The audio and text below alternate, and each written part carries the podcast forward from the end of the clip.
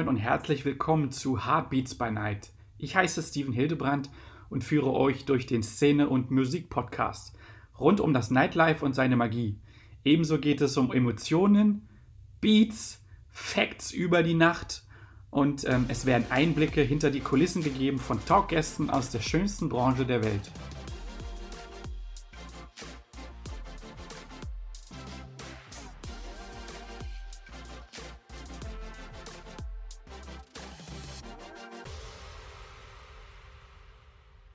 Ja, ich finde es toll, dass ihr so äh, locker und entspannt seid und das wirklich auch so rüberbringt. total schön. Ich glaube, viele denken halt, dass es ganz straight krasse Arbeit ist und bei euch äh, entwickelt sich das total unterschiedlich, wie ihr gerade sagt, von Tag zu Tag. Hm. Ähm, für dich, Tat, ähm, Tatjana, hast du da so ein paar Tipps, gerade wenn du im Vorher ähm, weißt, dass heute Studiotag ist. Ich denke jetzt so an ähm, das eine oder andere junge ähm, äh, Mädel, was vielleicht auch sagt, boah, singen und so. Und ich überlege auch immer und ich traue mich nicht. Ähm, Gibt es so bestimmte Sachen, äh, die du da mitgeben kannst? Und ähm, vielleicht ist, ähm, vielleicht hast du da eine Idee und hast uns da was, wo du mitgeben kannst. Vielleicht auch generell, wenn du sagst, du bist ähm, am Singen. Ich denke mal, dass das bestimmt auch mehrere Stunden dauert. Äh, bereitest du dich da drauf vor? Was kannst du den Leuten da an die Hand geben, die gerade zuhören so? Also das Allerwichtigste, die ich ich bin ja so ein Freigeist, aber ja. an einige Regeln halte ich mich. Und die wichtigste Regel ist keine Milchprodukte vorm Singen. Oh. Okay. dass diese, dass diese Regel vor zwei, drei Jahren, als ich das das erste Mal auf den Tisch gebracht habe. Äh, nee, das kenne ich von dir mit, schon länger. Länger schon? Sagen ich kenne uns so lange. Ja, okay, dann egal. Irgendwann habe ich das auf den Tisch gebracht und dann ging die Augenbraue so hoch. So, äh, bitte was? Ähm, es hat eigentlich zweierlei Gründe, warum man das mal wieder bringt. A, es ist nicht gut für die Stimme. Ja. Okay. Es belegt unfassbar. Ähm, führt auch zu Reizungen, die eventuell nicht äh, so toll sind. Aber eigentlich war es bei mir auch mal so ein Punkt, wo ich sagte, Alter, dieses Mikrofon kostet mehr als du im Monat verdienst. Du haust mir da jetzt nicht deine Laktoseatem. dieses Mikrofon. Ähm, ja, schön, ja, dass du. Ich, ich hätte nicht erwartet, dass du das als erstes bringst. Doch, das ist, das ist super wichtig. Das ist super wichtig. Äh, auch äh, bei Live-Auftritten äh, mit günstigen Mikrofonen tatsächlich äh, legt sich das auf die Stimme und man hat oh, einfach ja. weniger Kontrolle. Ja. Mhm. Und ähm, äh, die muss halt einfach da sein. Gerade live äh, hat man einfach nur einen Versuch. Ja.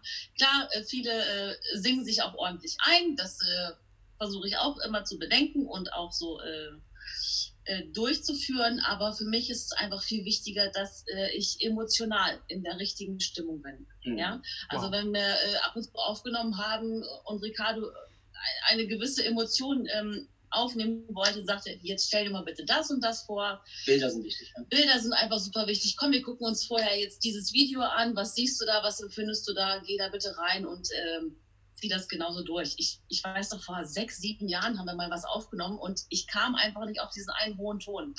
Und er sagte zu mir, jetzt guck mal bitte in die Ecke oben links und stell dir ein ganz helles Licht vor. Den obersten Punkt im Den Raum. obersten Punkt im Raum, stell dir ein helles Licht vor und zack, ich habe diesen Ton bekommen. Das ist wirklich, das sind einfach äh, krasse psychologische Tricks, Hammer. die einfach funktionieren. Also wie gesagt, das Wichtigste ist einfach, klar, man kann sich darauf, sollte sich darauf vorbereiten, gerade wenn man irgendwie einen bestimmten Song aufnehmen möchte, zu Hause üben, ähm, rauf und runter hören, aber vor allem emotional einfach in der Stimmung sein und in die Stimmung bringen. Mega, schön. Also, in die Stimmung bringen lassen ist ja. ganz wichtig. Also einfach, ähm, das ist mein Tipp an, ähm, sorry, das möchte ich jetzt nicht so gesagt haben, aber du hast es vorhin eingebracht, ähm, Gerne. mit den Mädels, die das machen wollen, auch ja. junge Männer. Ja, okay. Den hatte ich auch mit diversen Geschlechtern. Ähm, es ist einfach eine ganze Menge Angst teilweise da, ähm, die ich im Studio für äh, unangebracht halte. Ähm, die Angst wäre nicht da, meines Erachtens, mit einer guten Vorbereitung oder einer, einem guten, ähm, einer gewissen Selbstsicherheit. Wenn ich weiß, ich kann was, dann kannst du das. Und dann nutzt das auch. Selbst wenn du es nicht kannst, nutzt das, was du der Meinung bist zu können und äh, für alles andere sind die Leute um dich herum zuständig und da. Ja, aber und, da muss halt auch ein gewisses Vertrauen da sein. Also ja, das, das kann man nicht erlernen, das kommt Nee, das kann man erlernen. Das kommt mit der Zeit. Das ist nicht sofort. Ja, aber ja. Nee, so als Tipp, was ich halt so mitgeben kann, wenn man halt mit einem Produzenten zusammenarbeitet oder in einem Studio ist, wenn man ähm, die Person, die halt am Rechner sitzt, die Person, die über die Kopfhörer mit dir kommuniziert und ja. dir Anweisungen gibt, ja. Muss einfach emotional passen. Man muss dieser Person vertrauen. Das hatte ich bei Ricardo. Ähm, Ricardo ist äh, der erste Produzent, wo ich ins Studio gekommen bin und ich hatte keine Angst, mich zu versingen. Jahrelang hatte ich einfach Angst, Mensch, wenn du jetzt diesen Ton falsch singst, das ist doch scheiße, das ist peinlich, bla bla bla. Wenn man das ablegen kann, dann, dann ist diese Zusammenarbeit auf einer guten Basis. Und wenn man denjenigen nicht beim ersten Mal trifft, mein Gott, dann lernt man halt einen anderen Musiker kennen, mit dem was funktioniert. Und dann, ja, dann klappt es super. Mega. Fantastisch. Ähm, ich habe so eine ganz spezielle Sache ähm, auf euren Fotos, ähm, auf euren Werbematerialien entdeckt, ähm, die so sinnbildlich ist. Deswegen muss ich es auf jeden Fall mal ansprechen. Ähm, man sieht ganz oft äh, äh, einen Marshall-Verstärker. Hat er sowas Besonderes, warum ihr den ausgewählt habt? Oder ist das so, so ein Synonym für was, was ihr erlebt habt, wo ihr sagt, boah, das möchte ich und das kommt da mit drauf, weil das passt immer und äh, ja. Also der, der Verstärker. Du antwortest auf meinen Verstärker? Ich, genau, das kann ich jetzt Ah, ich ja, bin gespannt. Bevor du das jetzt schön ausschmückst. Mhm. Dieser Marshall-Verstärker ist ein Sinnbild tatsächlich äh, für die Zukunft. Denn Ricardo benennt diesen Marshall-Verstärker immer als seine Rente. ja? Mhm. Und ähm, der war früher, als wir schon in, in einer Band zusammengespielt haben, war da auch auf der Bühne mit dabei. Ich habe es gehasst, dieses Entschuldigung, scheiß schwere Ding von A nach B zu tragen. Das Ding wiegt eine Tonne. Ja, ja ist schon. Und ich bin wirklich super dankbar, dass es jetzt im Studio einen festen Platz äh, gefunden hat. Ein Museumsstück geworden. Ein wird auch nicht mehr für Fotos beiseite geräumt. Es geht einfach nicht. Okay. Aber jetzt kannst du auch deine Meinung dazu abgeben. Äh, du hast ja fast alles gesagt. Ähm, ja. ja. es ist meine Rente. Das sag, äh, soll ich ein bisschen was dazu ausholen? Auch gerne, gerne, gerne. Gerne, klar. Du, es, äh, es wird bestimmt äh, auch Technik-Nerds geben, also immer raus. Also, ähm, für mich war, ja, ich habe als Keyboarder begonnen und ähm, ich habe mir das Gitarrespielen irgendwann heimlich beigebracht und ähm, bin immer in den Übungsraum meiner Band damals gegangen, eine Stunde vor der Probe und habe ein bisschen Gitarre gespielt. Und ähm, äh, irgendwann kam dann auch ein, äh, unser Gitarrist etwas früher, weil er was üben wollte und hatte festgestellt, dass ich da saß und Gitarre gespielt hat und fragte mich, äh, seit wann ich Gitarre spielen kann und wem diese Gitarre gehört. Und da musste ich natürlich sagen, dass es meine ist, die ich sie gekauft habe. Er war etwas geschockt, dass äh, meine Gitarre teurer war als seine. ähm, ich damals einfach schön und wollte sie haben. Ähm, aber zu der Zeit war ich groß Marshall-Hasser. Ich, ich war 1996, ich war 16, nein, 97, ich war 17. Und äh, Marshall war für mich einfach der Inbegriff von Scheiße. Auf den Punkt gebracht, ging nicht. Das lag aber daran, dass in meinem Alter damals alle diese Billig-Marshall-Verstärkermodelle gespielt haben. Also kannte ich dementsprechend auch nur diese Teile. Und irgendwann ähm, oder andere noch StudiVZ ähm, Ui. Ja, habe ich eine Gruppe gegründet, die nannte sich Mein Fender tritt deinem Marshall in den Arsch, weil ich damals einen Fender-Verstärker gespielt habe, der unfassbar toll geklungen hat. Ja, und dann gab es einen, einen Kunden, damals in meinem ersten Studio, ähm, der äh, was wollte, aber die finanziellen Mittel nicht hatte und hat mir seinen Marshall angeboten als Gegenstück. Und ich so, ja gut, ey, mit Marshall kann ich nichts anfangen. Und er hat mir eine Aufnahme gezeigt von diesem Marshall und ich bin fast rückwärts umgefallen und äh, war völlig fasziniert davon. Und ähm, als ich dann hörte, dass es eine der Modelle war, die auch Jimi Hendrix spielte und nicht nur, dass es das war, sondern ähm, dass es eine Auflage aus der gleichen Zeit war, auf 500 Stück limitiert war. Wow, Hammer das Topteil und Box zusammen im gleichen Ort existieren, einfach gen Null gingen, ähm, war ich ein wenig äh, doch interessiert und mit ein bisschen ähm, Recherche äh, habe ich festgestellt, was dieses gute Stück wert ist. Und habe ihm dann gesagt, ich kann das nicht machen. Äh, ich kann dir das nicht, äh, das, was du von mir möchtest, kann ich dir nicht für den Preis geben, was der Marshall wert ist. Das ist viel zu viel. Ähm, er hat darauf bestanden, er wollte das unbedingt und ähm, ja, der Marshall zog in meine Räumlichkeiten ein und wurde eins meiner größten Heiligtümer. Und seitdem bewerte ich Marshall anders, weil ich festgestellt habe, dass es aus dieser günstigen Serie einfach auch was anderes gab. Und zwar ehrliche, hart, harte Musik abbildende, weiche Musik abbildende, interessante Musik abbildende. Und also das, das Ding ist, ein, ist der Knaller. Ich kann mit diesem Teil alles machen, nur nicht leise. Das ist einfach ein Baujahr 71, äh, der kann alles, aber eben nicht leise. Stufe 1 verpasst dir eine Massage, wo du im Raum, also im nächsten Raum noch so viel abkriegst, dass du einfach nicht mehr kannst. Es ist der Trommelfellkiller. Ja, ja. aber auch ein Trommelfellschmeichler gleichzeitig. Ja, wenn du weit genug wegstehst. Und der Plan war eigentlich, das Ding auf einem Holzsockel zu stellen und demnächst mal, endlich mal, eine Plexiglas-Haube dafür machen zu lassen, dass es halt wirklich ähm, in dieser Haube verschwimmt und ein Museumsstück wird. Und irgendwann, wenn ich sage, ich kann nicht mehr, meine Finger können nicht mehr oder was auch immer, ja. ähm, ich gehe in Rente, dann wird das gute Stück verkauft und davon äh, kaufen wir vielleicht zwei, drei Flughäfen, eine Insel. ich habe keine Ahnung. Nein, im Ernst. Ähm, das ist meine Rente in dem Moment, wo ich das Ding verkaufe, höre ich auch wirklich auf, ähm, egal was er wert ist. Das ist für mich ähm, ein emotionales Wert, äh, ein, ein, emotionaler Wertgegenstand und ein ähm, tatsächlicher Wertgegenstand. Das ist das einzig außergewöhnlich. Also das, das, ist ein Mercedes mindestens, wenn nicht ein Porsche irgendwann. Und ähm, bis dahin ist er immerhin rot und schick genug, um unseren Videos aufzutauchen. Ja. und ab und ab und an darf er, also wenn es laut, rau und schön sein darf, dann kommt er ins Spiel. Mega, schön. Danke für die, für die ähm, Story dazu. Ähm, du hast so ein bisschen durchblicken lassen, dass du halt früher ähm, in Bands gespielt hast und ähm, ich habe ähm, herausfinden können, ähm, da du äh, in deinem Barbetrieb in Braunschweig halt auch dieses äh, musikalische verwendest. Wie kam so der Gedanke dazu? Gerade so, wenn ich jetzt überlege, okay, man geht viel irgendwie raus, feiern, äh, geht irgendwas trinken, aber es ist alles nur, was irgendwie aus den Boxen heraus dröhnt. Da ist nichts wirklich Live-mäßiges am Start. Äh, du hast dir da was Besonderes bei gedacht und ähm, vielleicht kannst du da so ein bisschen drauf eingehen, was so das Besondere und das Gefühlsding dir dabei ist, was vielleicht in der Region fehlt. Ja, ähm, kann ich und möchte ich gerne darauf eingehen, aber mit einem kleinen ähm, Satz vorweg. Ähm, ich möchte das nicht allzu dolle ausschmücken, weil es äh, ein, ein Part der aktuellen Situation ist, der mir äh, sehr, sehr weh tut. Ähm, und gerne, gerne, ja. Nicht nur finanziell, sondern in der Seele und im Herzen weh tut.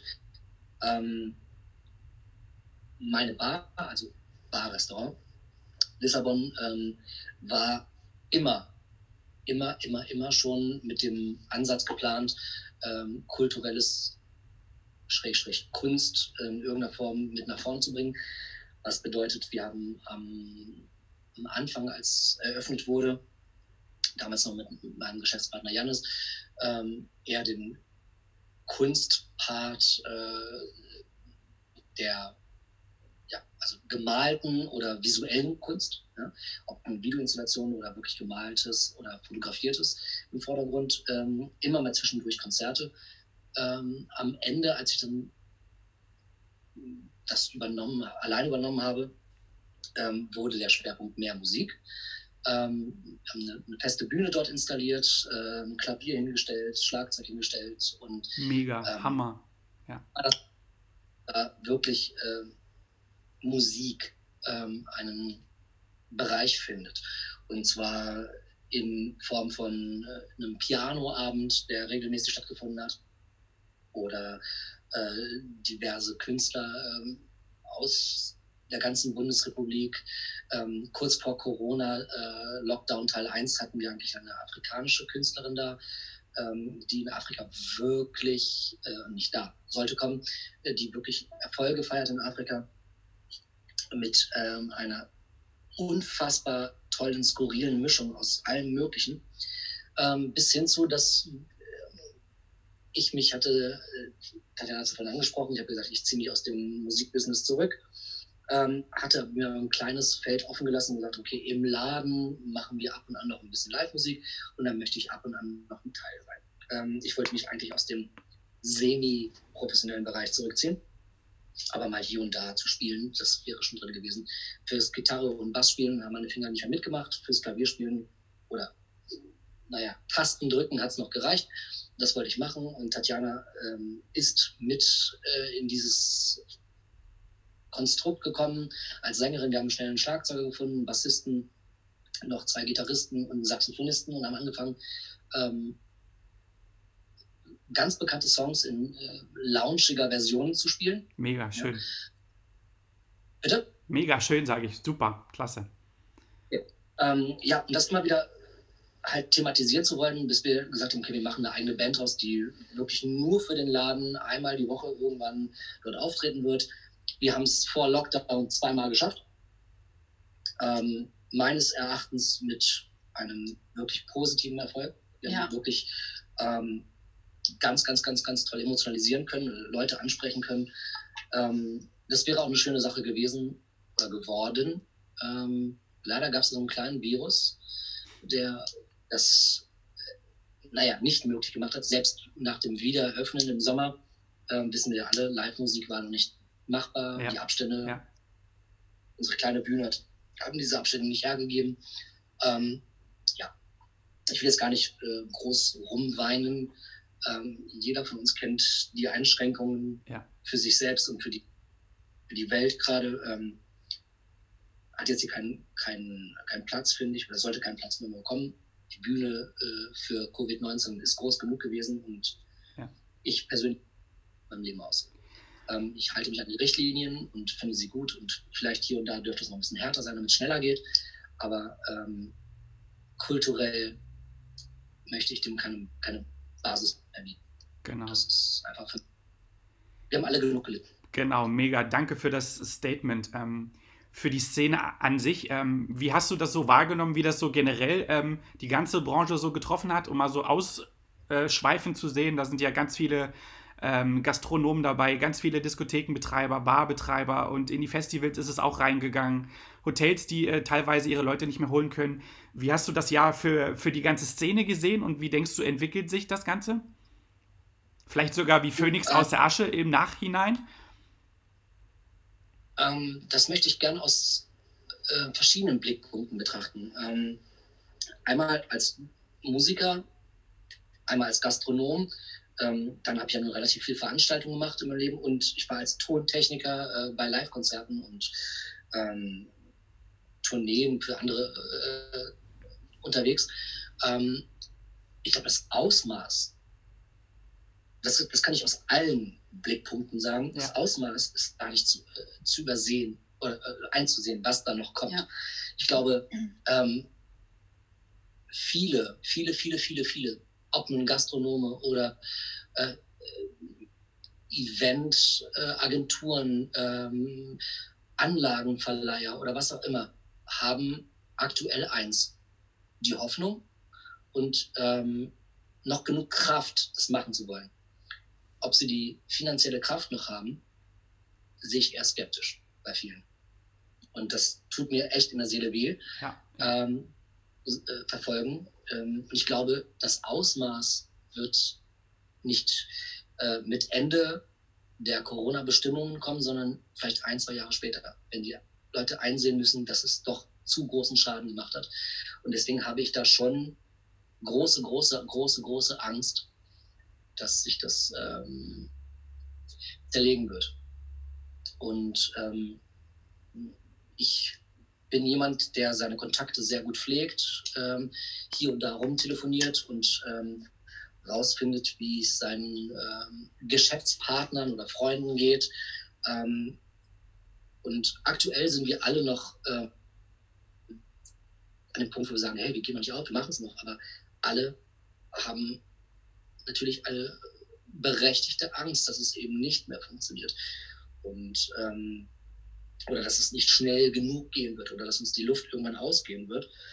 Und ähm, ich möchte da keinem einen Tipp geben, weil wer bin ich, dass ich das tue? Ich weiß für mich selber das nicht zu beantworten, geschweige denn für andere, aber ähm, ich glaube, mein, mein Punkt ist, wir sind, wir sind an einem Punkt im Leben angekommen, wo es keine Schande ist zu sagen, ich kann nicht mehr, ich höre auf. Auch wenn es schade ist und ich jeden unterstützen würde, dabei es nicht zu tun. Aber ich möchte auch andere Leute auch, äh, auffordern, ähm, Leute, die es nicht geschafft haben, zu unterstützen. Ja. Und, und mit Zuspruch. Ja. Und ich glaube, ich habe jetzt zwei, drei, vier Freunde um mich herum gehabt ähm, oder habe die um mich herum, ähm, wo diese Gespräche stattfinden. Und ich bin jetzt 40. Ich habe angefangen, Musik zu machen außerhalb einer Schulband mit 16.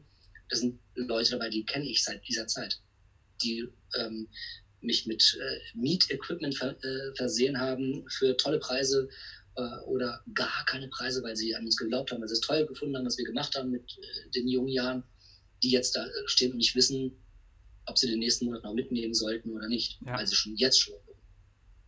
Und ähm, ich glaube, man muss den Leuten, man, wir können die finanziell nicht unterstützen. Selbst wenn wir alle zusammenlegen würden, könnte man, also das schaffen wir nicht. Was wir aber können, ist denen ein gutes Gefühl geben, wenn sie gehen. Es, es ist so traurig, dass ich das jetzt sagen muss, ne? aber äh, ein gutes Gefühl, Gefühl, geben müssen, dass das, was die letzten Jahre gemacht haben, das Richtige war. Ne? Und ähm, äh, andererseits möchte ich auch jeden auffordern, der eine tolle Idee hat, diese Leute anzusprechen und sagen, hey, mach doch mal das und das, versuch doch mal das und das. Ja. Ähm, aufgeben, aber wir dürfen die auch nicht dazu führen, am Leben zu bleiben ähm, und sich dann zu Ende zu verschulden. Und das ist ein trauriges, ein trauriger Punkt, ähm, der auch für mich selbst gilt. Ne? Also, ähm, wie gesagt, als Gastronom, ähm, naja, diese tolle bis zu 75 Prozent äh, Regelung, es sind eben bis zu 75 Prozent und ich kann dir eins sagen, die meisten Gastronomen leben von den 25 Prozent, die über die 75 hinausgehen und meistens sind es keine 25. Ja.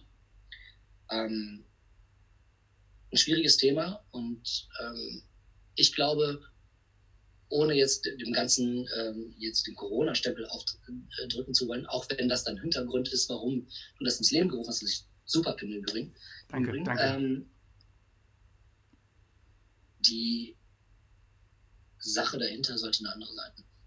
Jeder macht das, was er kann und wie er es kann, aber wir müssen auch den Leuten die Chance geben, sich mit einem guten Gefühl zu verabschieden. Wenn Richtig. es denn nicht mehr geht. Ja. Traurig, aber wir werden es nicht ändern können. Aber wie jemand geht, das können wir entscheiden. Das können wir beurteilen. Das können wir anfassen, das können wir supporten. Und vielleicht ist es auch so, dass es nur ein kurzes Gehen ist und in zwei Jahren können wir die Leute wieder zurück integrieren. Und das ist meine, meine Message, die ich gern hätte. Wenn ich in zwei Jahren wieder auftreten kann, möchte ich gern mit den Leuten arbeiten, die mich begleitet haben. Ganzes Leben. Oder ich, die begleitet habe. Oder wie auch immer ein ja. Zusammenleben da war. Ja, ja. Selbst wenn die finden, holt die zurück. Das ist es. Die haben uns lange begleitet. Keine neuen. Wenn jetzt große Companies kommen und kleine aufkaufen, schön und gut. Holt die Alten zurück. Das sind unsere Leute gewesen.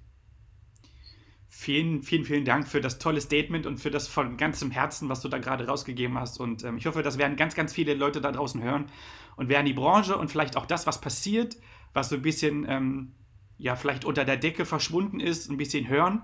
Das würde ich mir auf jeden Fall wünschen. Und ähm, dazu ist die Plattform da. Ähm, ich komme auch mal wieder auf etwas Positives drauf zu sprechen. Und würde gern ähm, ja mal so Einblicke kriegen, ähm, gerade von euch Musikern. Ähm, der eine, der wirklich live mit dem Mikrofon in der Hand ist, der andere, der im Hintergrund mischt und das Ganze an den Start bringt. Ähm, was habt ihr denn so für Erlebnisse gehabt, die ihr gern mal so teilen würdet, wo ihr sagt, boah, mit 90, wenn ich das schaffe, das werde ich nie vergessen. Das war so geil. Uh, okay. Du mein Highlight, mit neun, wenn ich mit 90 daran zurückdenke, ist unser Auftritt im Eintrachtstadion. Äh, oh äh, Gott. Das war, das war Nervenkitzel pur. Ähm, Für alle, die es nicht wissen und die keine Braunschweiger sind, Eintracht Braunschweig, das ist in Südniedersachsen. okay, du darfst gern weiter. ähm, waren mal deutscher Meister. oh, das ist aber. Jo. Das ist ein bisschen. Ja, das ist ja auch nicht schlimm. Es ist trotzdem ein ganz wunderbares. Äh, Achso, Fußball, ne? Fußball. Fußball, ja. genau. Ja, er hat ja recht, wer weiß. Hm? Hast du recht. Es ist ein wundervolles Stadion und wir durften dort spielen. nicht für die Fußballer. Nicht für die Fußballer, nein, für die Footballer. Das ist äh, dieser Ball, der so komisch anders aussieht und nicht rund ist. Ja. Ähm, und Also Ja. ganz kurz, nicht als Tempelhof, ne? Nicht als Tempelhof, nein, noch mit unserer Coverband. Aber es ist trotzdem äh, ein tolles Erlebnis gewesen, weil das war für mich persönlich der erste Auftritt vor so vielen Menschen. Ich glaube, es waren 5000 Leute da. Wow, Ja, war- Hammer. Ja. Mega toll. 5000. Ähm, also es war äh, mega aufregend. Uns gab es als Bandformation auch noch nicht so lange und ähm, wir sind halt morgens äh, aufgewacht, wollten halt äh, in den Proberaum die Sachen abholen und da, ja, ruft der Erste an und sagt, äh, ich bin total krank. Also wir müssen dazu sagen, es waren die ersten Zeiten so von Videocalls. Ja, Und mich äh, rief dann mit dem Videocall der Schlagzeuger an, der äh, lustigerweise auch Ricardo hieß. Und äh, ich sah halt, naja, ich machte ein Auge auf und war völlig krank und sah gegenüber einen Ricardo, der nur ein Auge aufkriegte und sagte, Alter, ich bin voll krank. So viel, Ich war auch krank. Der hat uns das aber erst gesagt, nachdem wir äh, schon alle angekommen waren und äh, die Sachen verladen haben. man muss dazu sagen, dass uns eine Woche, leider eine Woche vorher, hatte der Bass, unser Bassist einen Schlaganfall. Okay. fiel aus. Und dann ganz schnell durch Hilfe eines äh, meiner Freunde äh, Abhilfe ge- geschaffen. Ähm, er war der Einzige am Ende, der fit war. Ja, er war der Einzige, der fit war. Und am, Einz am Ende auch der Einzige, der mega abgeliefert hat, während wir alle völlig fertig waren. Das war ein Oktober, End-Oktober-Wochenende. Es war super Und es war warm. unfassbar warm. Wir standen in kurzer Hose und, kurz, und in T-Shirts da und wir haben geschwitzt. Ende. Äh, gut, durch die 40 Grad Fieber, durch die äh, 32 Grad Außentemperatur und äh, ordentlich Nervosität, Nervosität und ähm, durch Tatjanas Gejammer. Ich habe habe so geweint, weil ich hatte Halsschmerzen, alle waren krank. Wir hatten einen Aushilfsbassisten, es waren 5000 Leute da und ich, ich habe einfach die Nerven verloren. Ich habe gesagt, ich schaffe das nicht. Ich schaffe das nicht, habe mich hinter die Bühne verzogen, habe einfach nur geheult. Dann kam äh, mein Vater, also meine ganze Family hat uns natürlich unterstützt und die kamen halt ins Publikum. Ich habe ihn von weitem gesehen und bin nur auf ihn zugelaufen und so, Papa, ich kann nicht mehr. So, dann hat mein Vater mich getröstet, dann ging das Ganze wieder und dann äh, sind wir auf die Bühne rauf. Und das Coole ist ja, egal, das, das Coole ist ja, egal wie aufgeregt du bist, egal wie schlecht es dir geht, es gibt immer eine betrunkene Person, die ganz vorne steht und dich richtig hart supportet. Und das war, das war diese coole Frau. Ja, weißt ich du weiß noch? noch. Ja. Die war lattenstramm, aber da ist mir Um das 11 Uhr morgens. um Hammer. Mega. die hat uns so hart gepusht. Ich, ich bin ihr bis heute, ich weiß nicht, wie sie heißt. Ich würde sie auf der Straße nicht wiedererkennen. Die war Aber- voll Ikea-Parkplatz. Ja, Mann. Unfassbar. Aber ja. ich bin ihr so dankbar, dass sie da vorne stand und uns einfach nur zugebrüllt hat und supportet hat. Es war. Danke. Wenn du das hörst, wenn du dich wiedererkennst. Betrieb dich weiter. Mega. Schöne, schöne Story. war tatsächlich auch im Eintrachtstadion. Allerdings beim Fußball zur Saison Saisoneröffnung 22.000 Leute im Stadion. Ja. Und ich habe damals Coverband gesungen und ähm, äh, es gab damals jemanden bei äh, Deutschland sucht den Superstar, ähm, den ich später auch äh, produziert habe, sein Album, Album produziert habe, der als äh, Dritter rausging.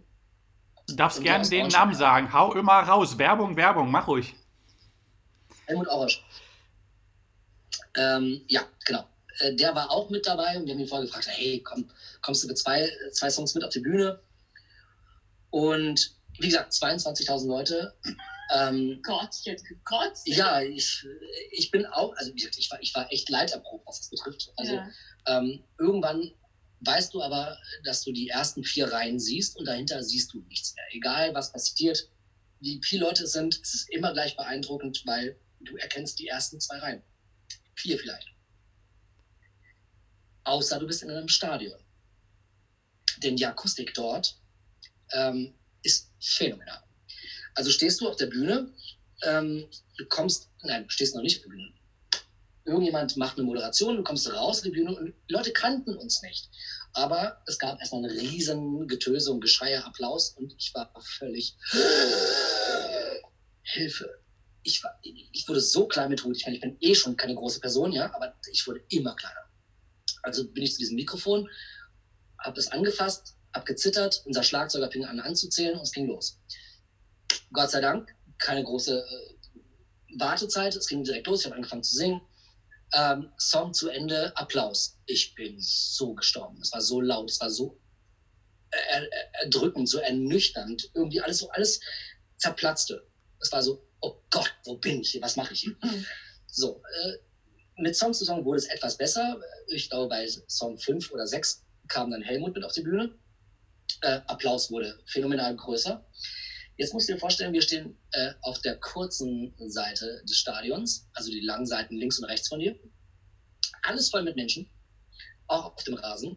Du spielst und ähm, der Sänger, also der Helmut Orosch, äh, den ich da auch produzierte, ging mit mir schon zur Schule. Wir kannten uns also schon sehr, sehr lange. Cool, mega. Guckte mich an, auch in der Band zusammengespielt, er guckte mich an und nickte nur. Und ich wusste genau, was der Typ von mir wollte. So ein Idiot, er hat auch geschafft, mich dazu zu bringen, dass ich auch so ein Idiot wurde. Er hat genickt, ich wusste, was er wollte. Wir sind beide an die Außenseiten der Bühnen, an die Traversen, sind diese, ich weiß nicht wie viele Meter nach oben geklettert und hingen jeweils mit einem Arm ganz oben in den Traversen eingehakt, mit dem Mikro in der anderen und haben da oben gesungen. Alles super, die Leute haben uns gefeiert ohne Ende, es war ein Riesengeschrei, ich hatte Gänsehaut ohne Ende. Jetzt mussten wir den ganzen Quatsch aber wieder runterklettern. Und irgendwann mit Zittern, weil Nervosität äh, und dies und jenes verlassen mich auch vielleicht so ein bisschen die Kräfte. Also musste ich die letzten zweieinhalb Meter, vielleicht auch ein paar mehr, vielleicht auch ein paar weniger, ich weiß es nicht, einfach runterspringen, weil ich es einfach nicht mehr ausgehalten habe. Ich dachte, ich schaffe es nicht mehr runterzuleben. Ich zitter am ganzen Körper. Also bin ich gesprungen. Ähm, meine Wirbelsäule hat es äh, sehr, sehr dankend entgegengenommen, also sehr stauchend, als ich nicht landete. Ähm, es gab ein Riesengetöse, dass wir da runtergesprungen sind. Wir haben uns beide angeguckt und gesagt, oh Gott, das machen wir nie wieder. ne? waren, heute mit 40 würde ich nicht mal dran denken, aus eine, also von einem Monitorlautsprecher, also 30 Zentimeter zu springen. Nein. Ne? Aber das war eines der Sachen, die ich mein Leben lang mitnehme, diese, diese brachiale Lautstärke mhm. an, an Publikum.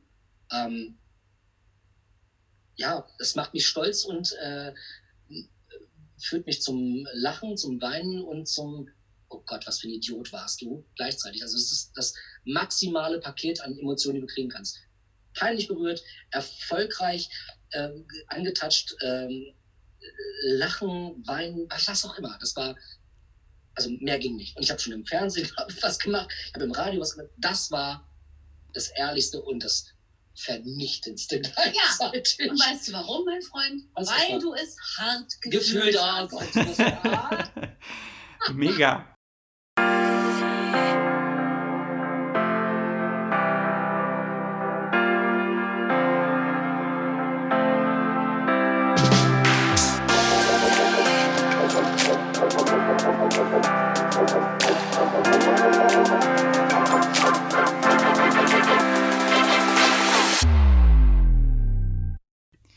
Mega cool, dass du am Start warst. Wie du nun siehst, ist die Szene so vielfältig.